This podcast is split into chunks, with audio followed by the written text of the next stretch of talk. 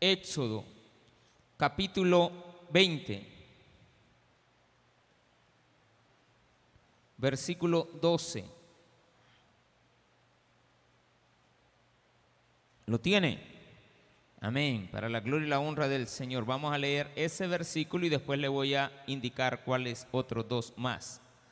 20, 12.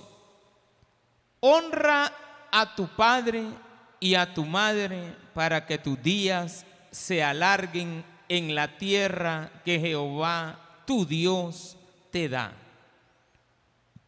Ahora vaya al siguiente capítulo, al 21. Capítulo 21, versículo 15. El que hiriere a su padre o a su madre morirá. Versículo 17. Igualmente, el que maldijere a su padre o a su madre morirá. Oremos al Señor. Padre, gracias te damos, porque nos das la oportunidad de estar acá en tu casa el día de hoy, para aprender de tu palabra. Queremos el día de hoy disponer nuestro tiempo y corazón a escuchar con de nuevo lo que tú tienes que decirnos en un día muy especial, donde tú eres el Padre por excelencia. Amén y amén. Gloria a Dios. Qué bendición tan grande estar en la casa de Dios. También lo voy a invitar a que lea el libro de Mateo, capítulo 15, versículo 4. Y con ese vamos a cerrar. Mateo 15, 4.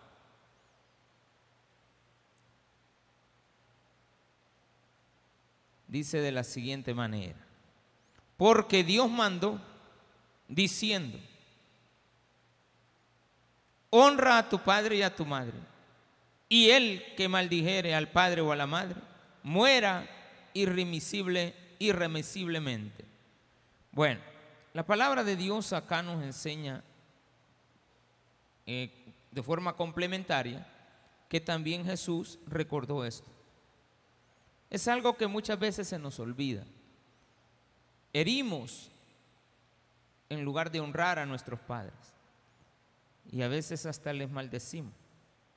Cuando habla de padres, pues están incluidos los dos. Pero por un día especial, que ahora celebramos el Día del Padre, vamos a enfocar más el hecho de enfocarlo hacia lo que es la figura paterna, la del padre, no la de la paterna que está ahí esa fruta tan rica, ¿verdad usted?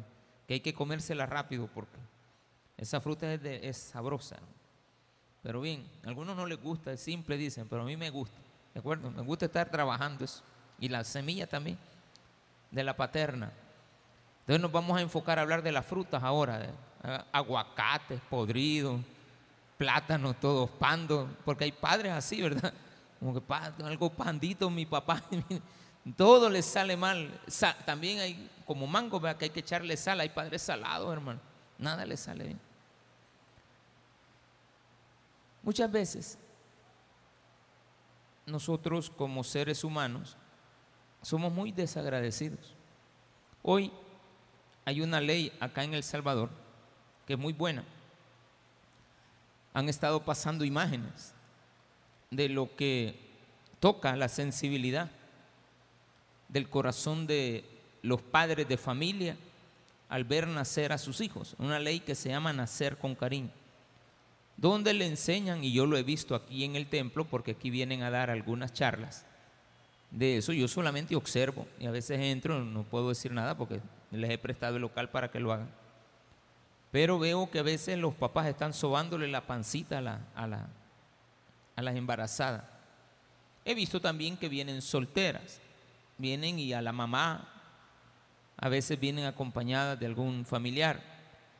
Pero lo importante de que están conduciendo a la gente a que asista y esté presente en un parto. Y esto sensibiliza al hombre para que pueda presenciar, al presenciar el parto de su bebé, de la esposa. lo sensibiliza a valorar su posición de padre, pero mientras esas imágenes estaban, yo las estaba observando, yo no estaba pensando como que fuera yo el papá viendo eso. Estaba valorando cuando yo nací. Que muy probablemente en esa época mi papá no estaba al frente. Quizás ayudáramos mucho como padres si estamos pendientes de nuestros hijos desde el momento que sabemos que la pareja nos dice, el esposo o la compañera de vida o la muchacha que se encontró en el baile de Apopa un 25 de, noviembre, cualquier cosa que haya salido, algún cumpleaños que le hayan dado de regalo al, al hombre, la muchachita a los 15 años equivocadamente. Pero al darse cuenta el padre, a pesar de que no sea responsable ese joven o ese señor, si lo involucráramos desde el inicio en eso, vamos a alcanzar algo que la Biblia aquí está diciendo. Honra a tu padre y a tu madre, pero la honra es algo que se gana el padre, no el hijo. Metas eso en la cabeza. La Biblia no está diciendo de que tenemos la obligación de honrarles. Da por asentado de que usted es un padre. Porque ¿cómo vamos a honrar a alguien que no conocemos? Si la honra tiene que ver con el hecho de conocer a la persona y hablar de ella, ese es el honrar. Cuando usted habla en mal de una persona, lo está deshonrando. Cuando usted habla en bien de una persona, lo está honrando. No tiene que ver con dinero. Mira, me tenés que honrar, hijo. Yo voy a tener 10 hijos para que me, me mantengan cuando crezcan. Eso, los hijos no están obligados a mantener a los padres, pero sí a asistirles, a estar pendientes de ellos. Usted tiene su madre y ella tiene un, una caída, tiene que estar pendiente de ella. Los hijos, pendientes de ella. O sea, sería una lástima, pues, estoy seguro de que pensando en una persona que ha tenido un accidente de un día de este. Estoy seguro que de los seis hijos que parió, uno ya está fallecido. quedan cinco. De los cinco que estoy seguro que dos ni saben. Dos o tres ni cuenta dan. Dos de ellos se van a dar cuenta, pero que estén pendientes. ¿Quién sabe? No estoy diciendo que fue una mala madre. Estoy diciendo que a veces los hijos no son agradecidos. Y los padres creemos de que ellos nos tienen que mantener, pero no estamos obligados. Estamos obligados a la asistencia, a estar pendientes. Entonces voy a decir algo que probablemente no guste mucho, pero es una forma particular de ver, según en la Biblia, qué es lo que tenemos que hacer. Hoy se celebra el Día del Padre. ¿Para qué lo quiere ir a ver ahora? ¿Para qué lo quiere saludar ahora? Si usted ha estado con su papá todos los días del año, pendiente de él, llamándole, asistiéndolo, eh, convocándole, visitándole una vez al mes, una vez cada 15 días, llega el día del Padre y usted siente que es un día normal, porque está acostumbrado a irlo a ver, está acostumbrado a asistir. Ve, hoy es el día del Padre. Ah, sí, es cierto. Pero cuando andamos pendientes, eh, lo mismo pasa con la madre. El día de la madre queremos ir a saludar. Ya hoy, ya el 11 de mayo, ya no andamos visitando a la madre. Ya en el mes de junio ya no celebramos a la madre, no que al padre. Si usted está con su padre permanentemente, pendiente de él, usted en ese momento, usted al ver a su padre lo está honrando. Usted está pendiente.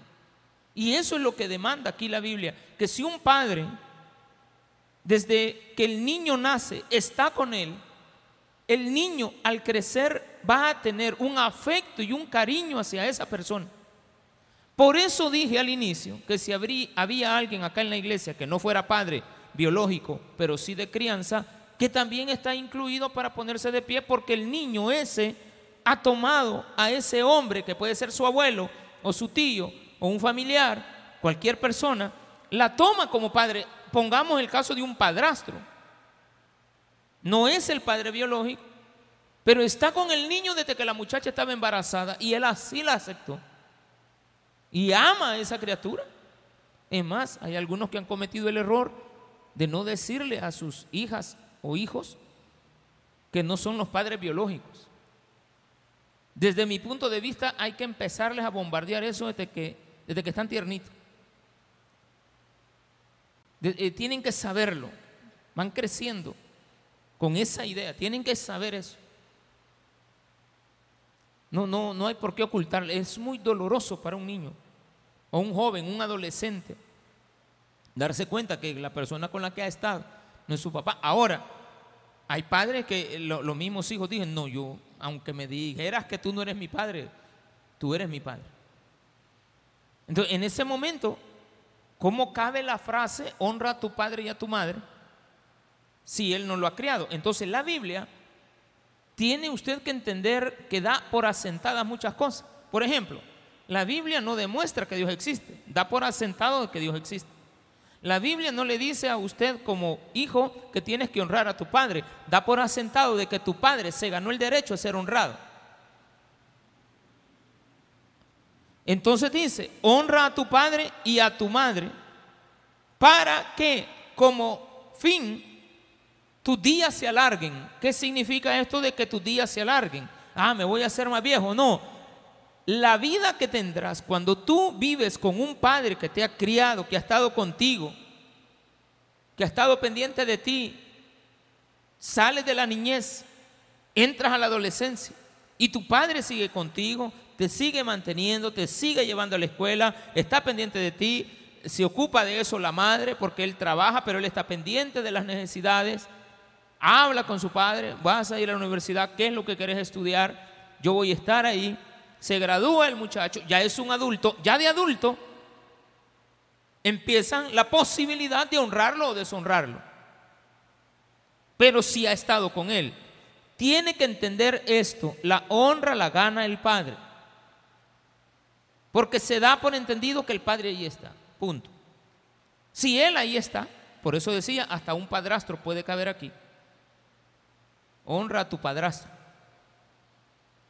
y a tu madrastra. Honralo. A tu abuelastra también si quiere, porque ve la abuela la que la cría. O tu abuelastro. Estoy inventando palabras, pero yo creo que está está en la simbiosis de entender lo que estoy diciendo. Usted tiene que darse cuenta, cuando ya crece, que aunque no se lo pidan, usted honra. Es algo que nace desde que usted nace y su padre está ahí, a usted le va a nacer en el corazón hablar bien de esa persona. Con que hay hijos que han sido maltratados por las personas que les, trajeron les trajeron al mundo y los honran. Y no tienen la obligación de hacer. Ahí lo que cabe es agradecerle a Dios porque tenemos la vida y ha de haber ocupado a un par de individuos que no conocemos todavía. ¿Quiénes son nuestros padres? Porque hay personas que no conocen ni al papá ni a la mamá. Hay gente que dice, yo nunca conocí a mi padre. Pero hay otros que dicen, yo nunca conocí a mi madre. A mi madre a mí me dejó con mi abuela y yo no sé de ella. Dicen que fue para Estados Unidos. Y después nunca jamás volvimos a saber de ella. Y hay otros que dicen, yo ni a papá ni a mamá, yo me creo que en mi abuela. Mi papá se fue, dejó a mi mamá embarazada, mi mamá me dejó con mi abuela y yo de ella no sé nada. Y la vienen a conocer a los, quizás van, 25 años de edad. Y aparece la señora ahí en el aeropuerto y llega el hijo todo helado. Pues. Y ella también. Ella también una frialdad o lo peor, ser hipócrita. A menos que se haya ido para allá y allá, ahora con la tecnología. Hace años ya tenemos esta tecnología de la videoconferencia. Allá por la iglesia central había una, un local que se llamaba Canal 1. Y usted ahí llegaba y le filmaban y ya le conectaban a la otra persona. Era una tecnología muy antigua. Que usted tenía, era la misma base de lo que tenemos y medio borroso ahí. Y ya ustedes, imagínense que usted, la mamá empezó a decir, bueno, yo todas las semanas, hijo, quiero y voy a, yo voy a pagar la llamada para que tú a esta hora estés aquí conmigo y hablemos unos 20 minutos, 15 minutos. ¿Y cuánto valía el minuto en ese entonces? Valía 15 colones. Imagínense hablar 10 minutos, pero la madre que diría, no, yo prefiero pagar eso. Ay, que no te puedo hablar porque me sale caro. Ah, entonces usted ya está, usted misma o usted mismo puede estar provocando el alejamiento. Y el alejamiento va a ser un indicio de que usted no puede honrar a esa persona. Entonces aquí la Biblia me dice algo que el padre tiene que haber hecho y que el hijo consciente tiene que surgirle dentro de su corazón hacerlo. Honra a tu padre y a tu madre para que tus días se alarguen. Media vez usted lo haga, no hay rencilla, no hay dolor y todas esas cosas hacen que vivamos felizmente cada día. Nos ayudan grandemente. No tener rencores contra nuestros padres. Podemos ser indiferentes. Lo digo con mucha sinceridad. Podemos ser indiferentes. Cuando digo indiferentes, es de que como no ha existido un apego a diario, la persona se ve como alguien a quien tenemos que tenerle respeto, cariño, amor, todo lo que usted quiera apropiarse. Pero la convivencia no puede existir, porque usted no ha estado ahí. No aprendió a hacer eso. No se lo inculcaron. Hay padres que son inseparables. Eso ya también, cuando ya se casa, ¿cómo le dicen al, hombre que no quiere dejar a su papá? Tiene mamitis, papiti. No, no es eso. Lo que pasa es que le sale bien barato mantener a la mujer en la casa de los suegros. Eso es. Ese es fácil, hermano. No hay que andarse complicando uno. Le sale más barato. No paga agua, no paga luz, o si le pagan la mitad del recibo y anda buscando pagar los 2.29 que él consumió y va a ver el recibo y dice, ¿cuántos salieron? 2.29. Mira qué, ingratitud. Te voy a dejar aquí el 1. 29, ¿cómo lo divido en dos? 14 centavos y medio. ¿Quién va a pagar los 15? Ah, es un desgraciado que mándelo a volar por otro lado y que vaya a vivir él solo. No importa que se lleve a su hija, pero que se vaya. Porque es alguien que no merece. Si es así con los suegros, ¿cómo ha de ser con los padres? Piense lo que acabo de decir. Si es malo con los suegros, ¿cómo ha de ser con los padres? A quien les puede decir lo que quiera porque como son los padres, van a volver por él. El que no quiera tratar bien a los suegros es muestra real de que no trata bien a sus padres. El que irrespeta a los suegros es porque irrespeta constantemente a los padres. Y no se puede poner de víctima. Es que yo no tuve padre, es que yo no tuve madre, es que yo no conozco. No, nada. Esto es algo que nace. Por lo tanto, si no es su padre o su madre, es su abuela. Y a su abuela tiene que honrar. Y eso se da cuando uno ya llega a una edad en la cual ilvana en la mente qué es lo que realmente tenemos que hacer con aquella persona que ha estado con nosotros. Después usted se encuentra con su padre biológico es simplemente respeto. Ya no es honra, respeto. Por eso dije que parecería raro decir que usted pueda ser indiferente, porque usted lo que les tiene es respeto. Respeta usted a su padre y a su madre, qué bueno. No le va a sacar nunca los trapos al sol. Jamás debe de hacerlo. Es que ¿para qué me regalaste? Usted, usted no sabe por qué lo regaló. ¿Por qué me abandonaste? Usted no sabe por qué lo abandonó un motivo fuerte en la vida de haber tenido. Fuerte o de debilidad, que no supo hilvanar ella en su mente o él en su mente de lo que estaba haciendo que iba a tener una repercusión en el futuro. Y casi siempre el padre que abandona a un hijo abandona dos, abandona tres. Ese, ese es así. Anda dejando hijos regados. Pero ahora viene lo siguiente. Quiero que usted comprenda que este es un mandamiento de las diez palabras de Dios. O diez mandamientos o diez palabras, es lo mismo. Diez frases que Dios le dio a Moisés. ¿En dónde se las dio? En un lugar que se llama el Sinaí. Nunca he estado ahí, en el Sinaí. Deseo algún día, probablemente, si Dios lo permite, ir a conocer el Sinaí. El Sinaí queda en la península del Sinaí, en el sur de, Israel. Allí es zona arábiga, no es, eh, está entre Egipto y Arabia, pero la zona le pertenece a Arabia actual. Pero sí me ha gustado estudiar un poquito la descripción de lo que es el monte Sinaí, específicamente Sinaí. Y la cordillera de montañas se llama Monte Oreb. Monte Oreb específicamente en un lugar que se llama Monte Sinaí. Y ahí pues Dios condujo a Moisés a un lugar entre llanuras, entre llanuras y montañas, difíciles de acceso. Son casi como 20 millas, es como la cordillera del Bálsamo, imaginemos, que nosotros tenemos, pero en, en tierra árida. Y Moisés era libertador. Pero curiosamente le asignan guiar a dos millones de personas. Entre ellas 600 mil padres. Fíjese bien. Y Dios sabía que ahí hay padres rebeldes, pero iban con sus hijos. Salieron de Egipto con sus malas mañas y sus buenas mañas y todo lo que usted quiera. Salieron de Egipto.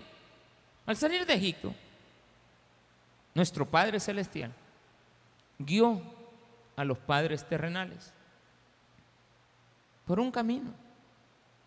¿Cuál sería la intención? Salir del área de comodidad y que camines con tus hijos, que se conozcan, mientras Dios te va a dar la palabra que tiene para ti. La palabra de Dios viene después de que tú eres padre. La palabra de Dios no viene antes, viene después. E, ella ahí está, pero cuando la entiendes como padre,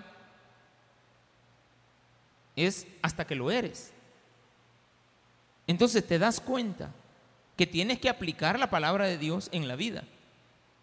Pero cuando ya la recorres con tu hijo, te das cuenta realmente lo que significa ser padre.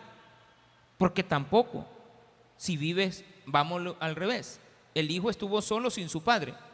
¿Qué pasa con el padre que nunca estuvo con su hijo? Tampoco le tiene el mismo cariño. Es más, el padre que tiene hijos biológicos a veces está criando hijos que no son de él. Y llega a tenerle mucho más cariño a los que no son de él. Porque con ellos convive. Entonces, ¿qué hace Dios? Te saca de tu área de comodidad, del mundo perverso donde vives, porque en ese entonces la Biblia dice en Éxodo que se había levantado un faraón que no conocía a Dios. No era el, el, faraón de José, habían pasado 400 años. Y los faraones de Moisés eran totalmente diferentes. Se sabe perfectamente que los los faraones de Egipto fueron conquistados por una tribu que no eran egipcias, pero vencieron a los faraones y cuando llegaron estos faraones, todo cambió y vino la esclavitud. Entonces el pueblo no es que pasó esclavo 400 años o 430. La primera centena de años fue tranquila. Después viene la revolución, viene la conquista. Y al final del periodo, quizás de unos 60, 70 años de, edad, de, tiempo, sí sufrieron. Y perdieron la relación padre-hijo.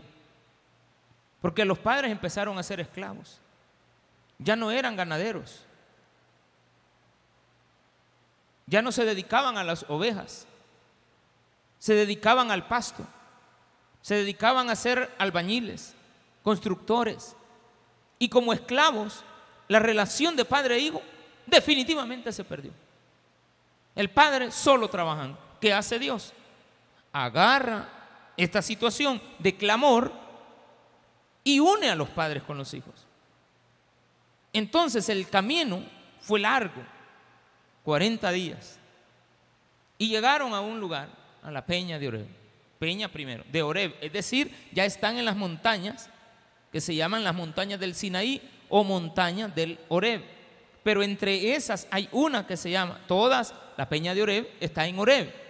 Pero entre esas montañas hay una que se llama el Sinaí.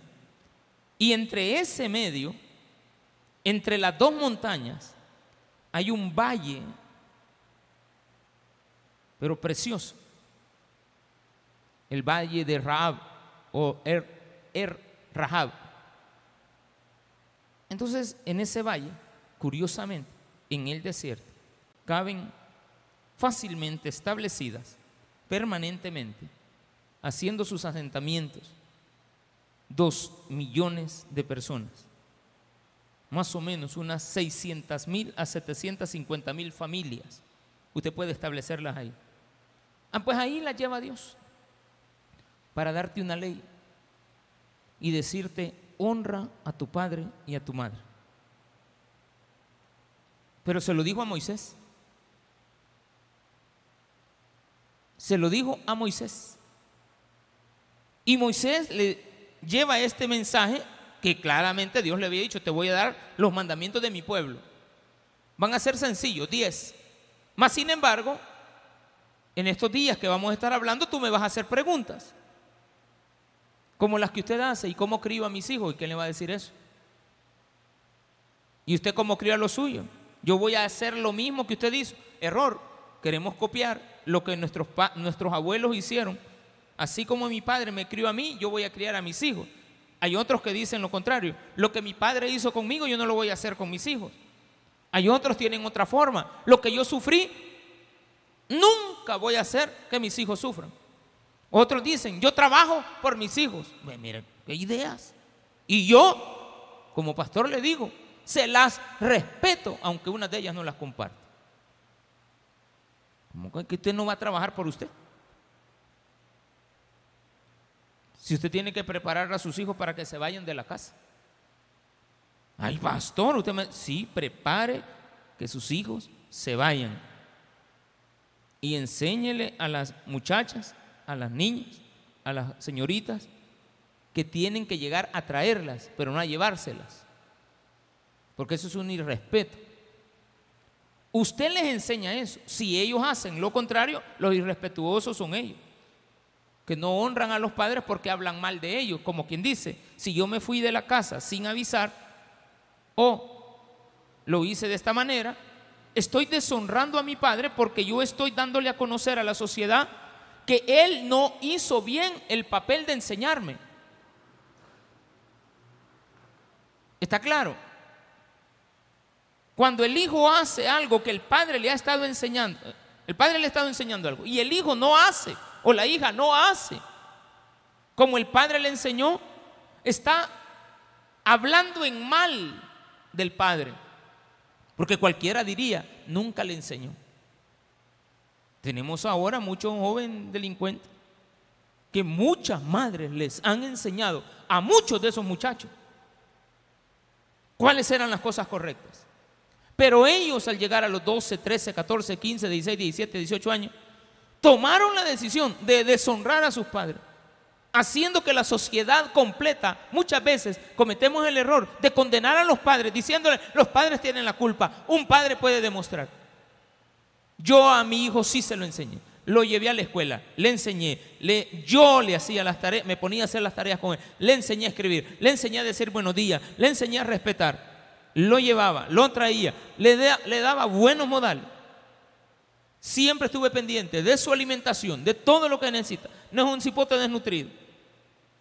Lo vestí correctamente, pero de repente empezó a aprender que tenía que vestirse diferente. De vestirse equivocadamente. Camisas más largas que los pantalones, con grandes números, pantalones distintos, peinarse distinto, marcarse el cuerpo. Eso no se lo enseñó la madre. Y él en su rebeldía, y la madre dice, ¿cómo hago para luchar con este muchacho? Y ella trabaja, en el ratito que trabaja se le descuida, pero ella le enseñó. Entonces, hagamos el análisis correcto. No podemos condenar a padres y a madres. No podemos condenar a los padres. Es que es abandono, sí. entonces teníamos otra figura en lugar del padre biológico. Teníamos la otra figura. Y también después teníamos algo, la decisión particular y soberana que Dios nos ha permitido tener para que no cometamos errores en la vida que nos conduzcan a hacer que nuestra vida sea un fracaso por no haber obedecido a nuestros padres. Veamos el siguiente, capítulo número 21. Cuando fui al libro de Mateo es para decirle de que está en el Antiguo y en el Nuevo Testamento. Es decir, Jesús vino a, a, a, soslayarlo, a, a enfatizarlo. Vino a enfatizar. La Biblia dice, y, Jesús toca los dos versículos. Fíjese bien, Jesús cuando habla del tema toca el versículo de Éxodo 22 y también toca el de Éxodo 21, 15 y 17. Quiere decir que Jesús ve como un conjunto la enseñanza del mandamiento que Dios le dio en el monte Sinaí a Moisés para que la trasladara al pueblo. Es decir, el mandamiento debería de, sin error, decir, honra a tu padre y a tu madre para que tus días se alarguen. Y nunca, versículo capítulo 21, versículo 15, nunca vayas a herir a tu padre ni nunca vayas a maldecir a tu padre. El que maldijere a su padre o a su madre, muera, debe de morir. Jesús dice allá, le agrega todavía algo, que quede claro, eso no ha cambiado. No, y que eso en el Antiguo Testamento tenía que morir. No, dice Jesús, muera y todavía le dice, irremisiblemente. Es decir, nadie puede defenderte de la muerte cuando tú maldices a tu padre. No estamos hablando de deshonrar, solamente hablar en mal de él. No, ya va a la otra etapa, dañar. Voy a tratar la manera de entender que la palabra herir incluye también los sentimientos. Literalmente es dañar físicamente, golpear a un padre. Nunca un hijo se debe de agarrar a golpes con su padre. Pero muchas veces nosotros los padres provocamos eso. Usted como padre, que es el más viejo porque le lleva al menos 15 años de edad, al menos le lleva 15. Yo, por ejemplo, le llevo a mis hijas, a una de ellas le llevo 24 años. O sea, yo no, yo nací primero. Entonces, ¿quién es el que debe de evitar una confrontación física con los hijos, o con el hijo, o con la hija. Es el padre. Si una hija, de una manera, sin provocación, le levanta la mano a su madre, no, no tome, no tome de una manera ligera la frase el que hiriere a su padre o a su madre morirá. No lo tome a la ligera, porque es literal. ¿Cómo lo toma usted, pastor? La Biblia se lee literalmente. Ahí dice morirá. Sí, se va a morir cuando, como le dijo aquella, no, sí, pues sí, se tiene que morir. Sí, eso sí, ya sé que me voy a morir. Un día nos vamos a morir todos, sí es cierto. Pero ¿de qué manera? Usted tiene que hacer un análisis. una tan sola vez en la vida metí las manos a mi madre. No que, me, no que le hice un daño, yo, yo metí las manos. Casi siempre me dejaba que me castigara. Que no fueran muchas veces.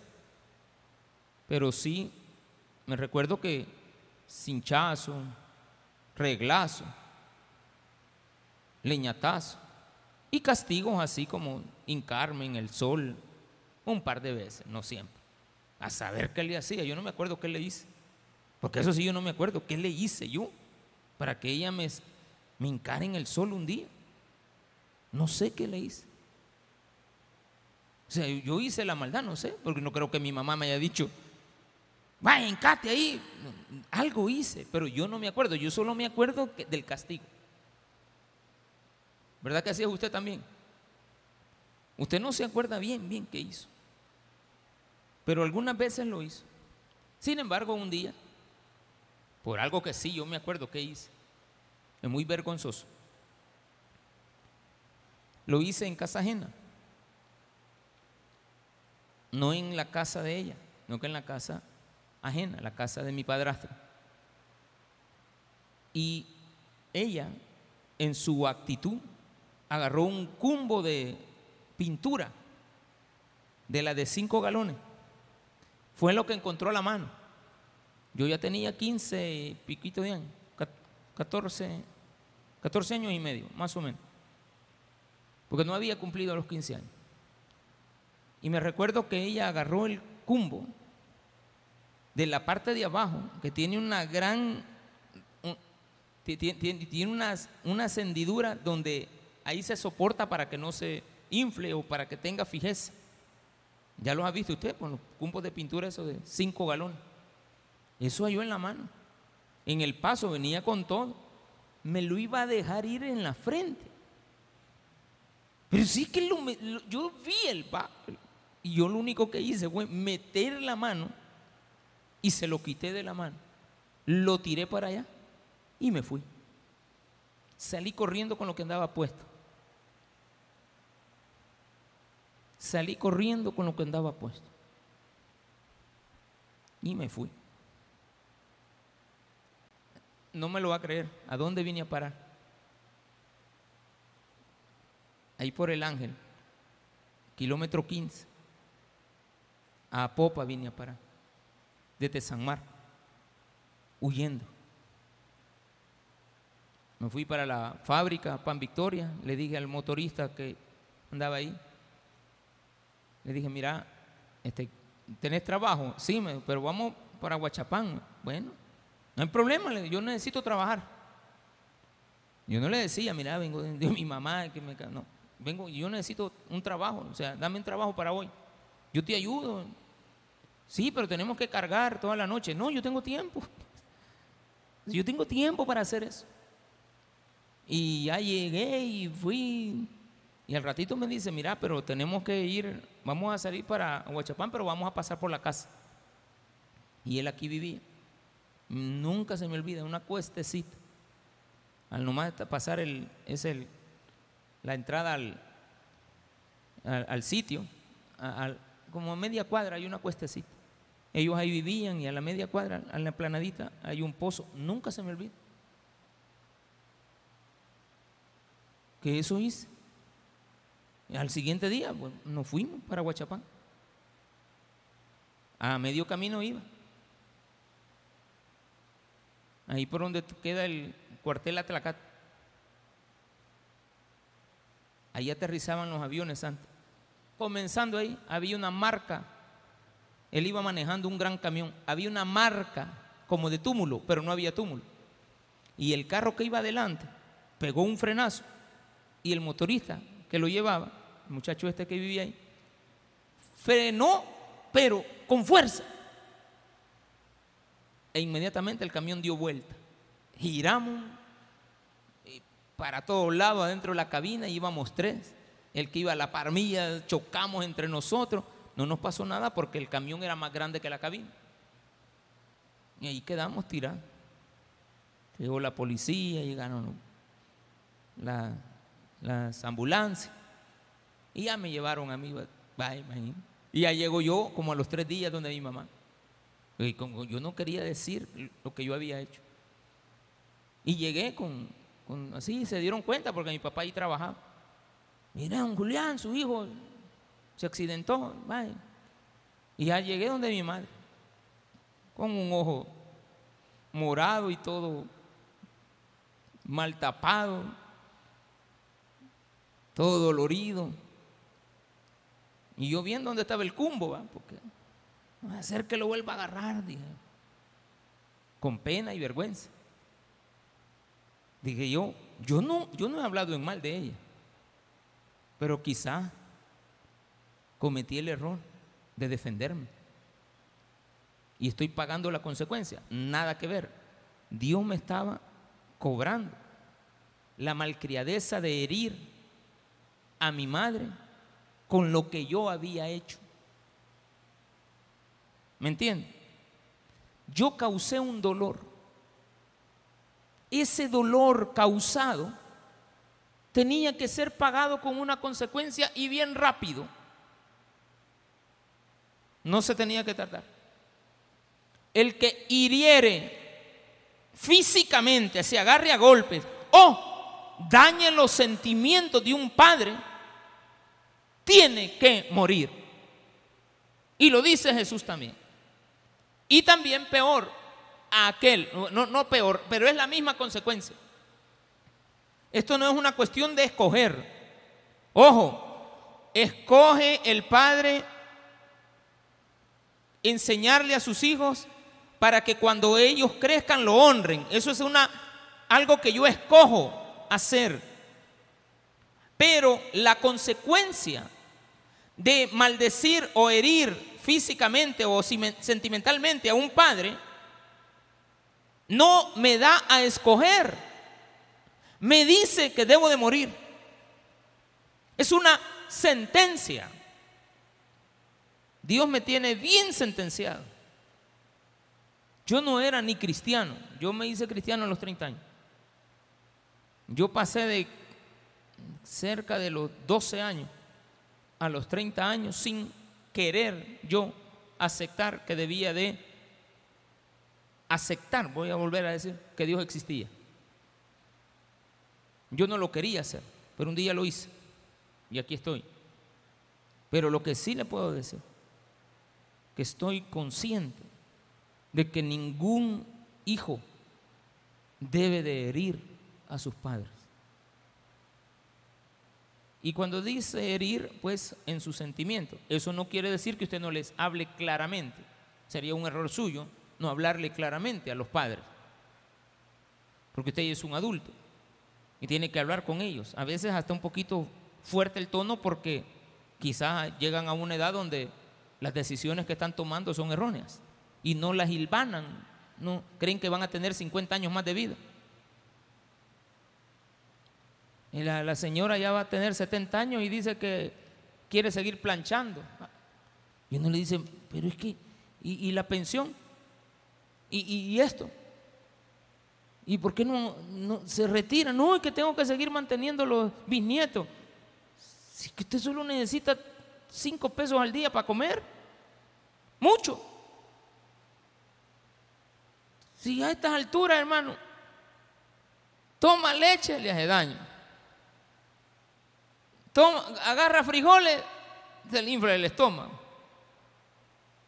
¿Sí o no? ¿A qué va? A puro queso y tortilla. Y aguacate. Ay, suficiente. ¿Y qué decimos? Bien rico el aguacate y el queso. No, si es que si agarramos un pedazo de carne, en primer lugar, no lo masticamos. Porque ya no hay. Son postizos los dientes a esas alturas. La placa, hoy que dicen que vamos a cambiar las placas, usted se la cambia todos los días. Pone la quita, la pone y la quita, la cepilla. Imagínense a lo que llegamos a veces. A cepillar los dientes con la mano, así con. No, Pero es que es a eso lo que vamos. Ay, que se le pierdan los lentes. Hmm. Estamos mal. Pero usted como hijo, en esa edad, Usted tiene que asistir a sus padres. Si nunca los conoció porque ellos no, usted hasta ya se murieron y ni cuenta se ha dado, usted es libre de esa culpa. Pero peor aún, diría, es maldecirlos. Si usted está en esta tierra, dele gracias a Dios por el hombre y la mujer que Dios puso en el camino para que usted esté hoy sentado aquí, porque este regalo de estar sentado hoy aquí es un regalo que no lo tiene cualquiera. Solamente los que hemos recibido a Cristo lo tenemos. Y en Cristo tenemos también, además de que Él es el Hijo, debemos de recordar que en Dios tenemos un Padre. Cuidado con maldecir al Padre.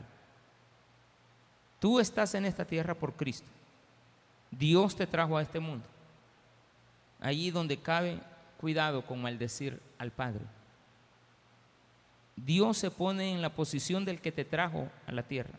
Cuando tú haces algo con aquella persona que Él ocupó para que tú estés ahora aquí.